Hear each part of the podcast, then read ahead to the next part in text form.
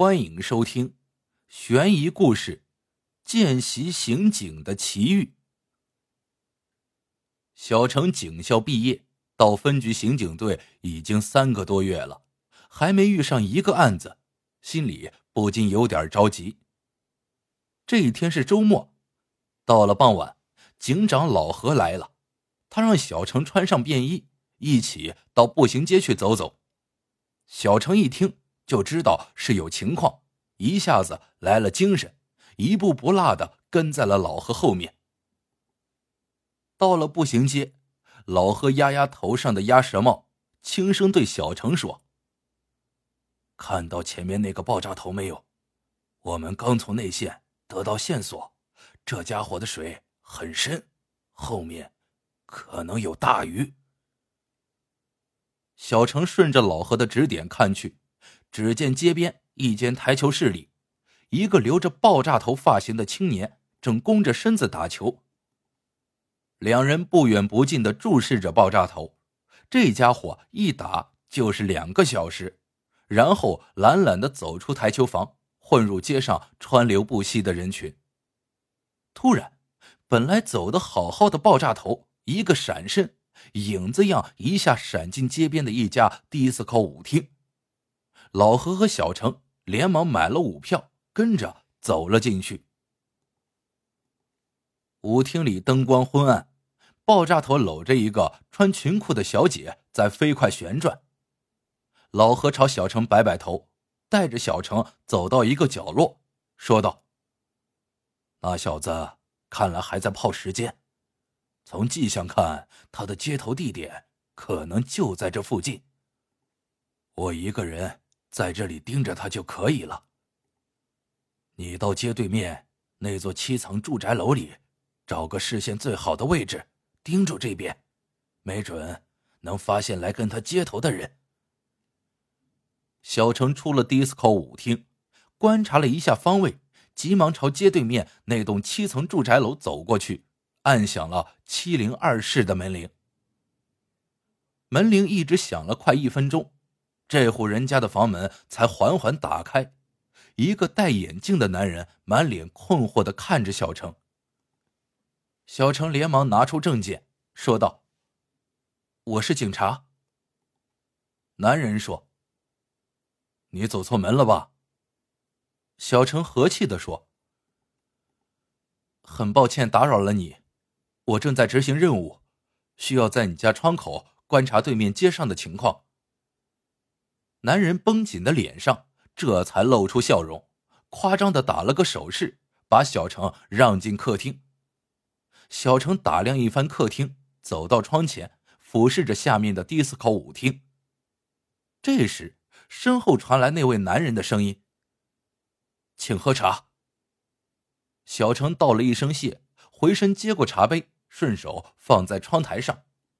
那位男人退后几步，站在客厅中央。有点手足无措的看着小程。小程对他说：“我可能还要待一会儿，你可以把客厅的灯关了，自己看影碟。”男人点点头，却没有关灯，直接到电视柜前开了 DVD。但他摸索了好半天，电视屏幕上却始终出现不了图像。小程走过去一看，按了遥控器上的一个按钮。图像一下子就出来了。男人尴尬的笑了笑，说道：“平日都是我老婆在摆弄，因为有老何在那边盯着，小陈的注意力倒也不需要特别高度的关注对面街道。他朝电视柜旁看了看，那里是一个书橱，里面摆了些医学书籍，于是就问道：‘你是医生？’”男人点了点头，没做声。小程又转过头，端起刚才放在边上的茶杯，送到嘴边，正要喝下去，突然一阵风吹过，卧室的房门发出吱的一声响，慢慢开了。小程转过头，只觉一股热气从卧室里涌出来，夹杂着一股气味。一个红外线烤火炉正发着通红的光。那个男人迅速站起身，跑过去，一把拉上了卧室的门。小程耸耸肩。现在还是十月天，这男人开着红外线烤火炉采暖，真是怪癖。这时，男人又走过来，问小程：“你杯子里的水冷了吧？我给你换杯热的。”小程忙说：“哦，不用不用。”他边说边端起杯子，正要喝，突然呲了呲牙，现出一种痛苦的表情，对这位男人说：“真倒霉，我讨厌的胃又疼起来了。你有本乐来吗？这药我一吃就好。”男人困惑的问：“本乐来？”小程说：“本乐来，就是扑炎痛。”男人连忙说：“哦，有的有的，我这就找出来，你赶紧吃了吧，胃痛可不是闹着玩的。”说着，他拉开书橱中间的抽屉，手忙脚乱的翻起来。小程走过来，从书橱上面的格子里拿出一个药瓶，问道：“这个是不？”男人抬起头，伸手接过药瓶，突然，小程变戏法似的亮出一副手铐，只听“咔咔”两声响，手铐已经牢牢的戴在男人的手腕上。这男人的脸色顿时唰的一下就白了，问道：“你，你这是干什么？”小程紧紧拽着这个男人，走到卧室门口。一把推开房门，顿时一阵热浪夹着股臭味涌了出来。房间里，一个男人躺在了血泊之中。那男人顿时目露凶光，扬着戴手铐的双手就向小程砸过来。小程侧身避开，抓住手铐往后一翻，只听那男人一声惨叫，一双手顿时就给翻到了背后。躺倒在地，再也不能动了。过了不久，门口突然响起三声轻轻的叩门声。这时，死猪一样躺在地上的男子突然狂叫起来：“有条子，快跑！”小程急忙奔到门口，猛地拉开门。只见刚才盯着的那个爆炸头正在转头往楼下狂奔。小程大喝一声。站住！跟着往楼下追去。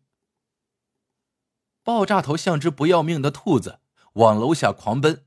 哪晓得刚下了两层楼，便吃了一个绊子，咚的一声啃在了地上，紧接着被一个人狠狠的压在身下。小程赶过来，见压住爆炸头的正是老何，连忙上去帮着绑起爆炸头，对老何说：“快！”楼上还有一个。两人拖死狗一样把爆炸头拖到了七零二室，那个被小程铐住的家伙正在挣扎的往外逃，刚好被堵了回去。爆炸头对着那男人狂骂：“杜子玉，你这个王八蛋！我按照老鬼的指令赶来给你送路条，你竟然招了条子来抓我！”杜子玉。那不是公安部 A 级通缉犯吗？老何连忙搜爆炸头身上，很快在他身上搜出一张仿真度极高的假身份证和一张假护照，上面正是那个男子的照片。再一细看，那男子不禁哈哈大笑起来：“ 哈哈哈，鼻子垫高了点儿，眼睛弄大了点儿，下巴上还塞了一团肉。”杜子玉呀，杜子玉，想不到你把窝安到我们这儿了。杜子玉没有理会老何，而是像死鱼一样翻翻白眼，对小程说：“兄弟，我流窜天南地北十余省，一路上害了八九条人命，没想到来贵地不到两天，却栽在了你手上。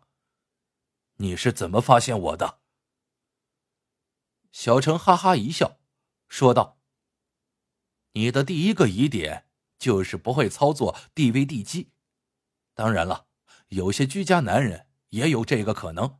但紧接着，我发现你在十月天还在卧室开红外线烤火炉，这个太违背常理了。即使违背常理，又能说明什么问题？小程说：“我当时只是觉得反常，还没想透是什么问题，于是接着试探你，借口胃病发了，要用本乐来。”可你虽然承认是医生，却不晓得本乐来就是扑炎痛，更不知道扑炎痛是治疗关节炎的药物，并不是用来治胃病的。这说明你根本就不是医生，也不是这个房间的主人。接着，我想起了发生在莫斯科的一个案例：作案人故意开烤炉，使室内气温升高，加速尸体腐败。使侦缉人员不能准确判断被害人的死亡时间。那阵开门时跟热浪一起涌出来的异味，我判断很可能是尸臭。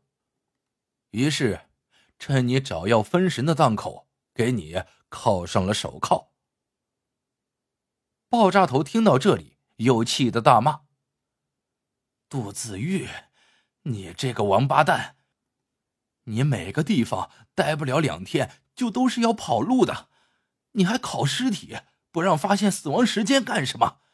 你他妈的完全是脱裤子放屁！杜子玉回应道：“你懂个屁！快给我闭嘴！”一旁的老何这时恍然大悟，说道：“怪不得各地公安机关抓捕你时总是慢一拍。”你虽然不在乎被我们发现是凶手，但你掩盖了作案时间，其实就是掩盖了你的行踪，真是天网恢恢呀！你真是个聪明人，可你的跟头正好栽在了你的聪明上。小程又笑笑，说道：“其实，你还有一个大破绽，就是你太想让我喝下那杯水了。”虽然请人喝水是人之常情，但你几件反常的事情一起做下来，在最后请我喝水时，还是露出了一丝迫不及待的心理。好在我几年警校的饭没有白吃，嗅到了当时的危险。杜子玉绝望的耷拉下头，说道：“兄弟，我服了。”好了，这个故事到这里就结束了。喜欢的小伙伴记得一键三连，也欢迎各位小伙伴在评论区里留言互道晚安。晚安，做个好梦。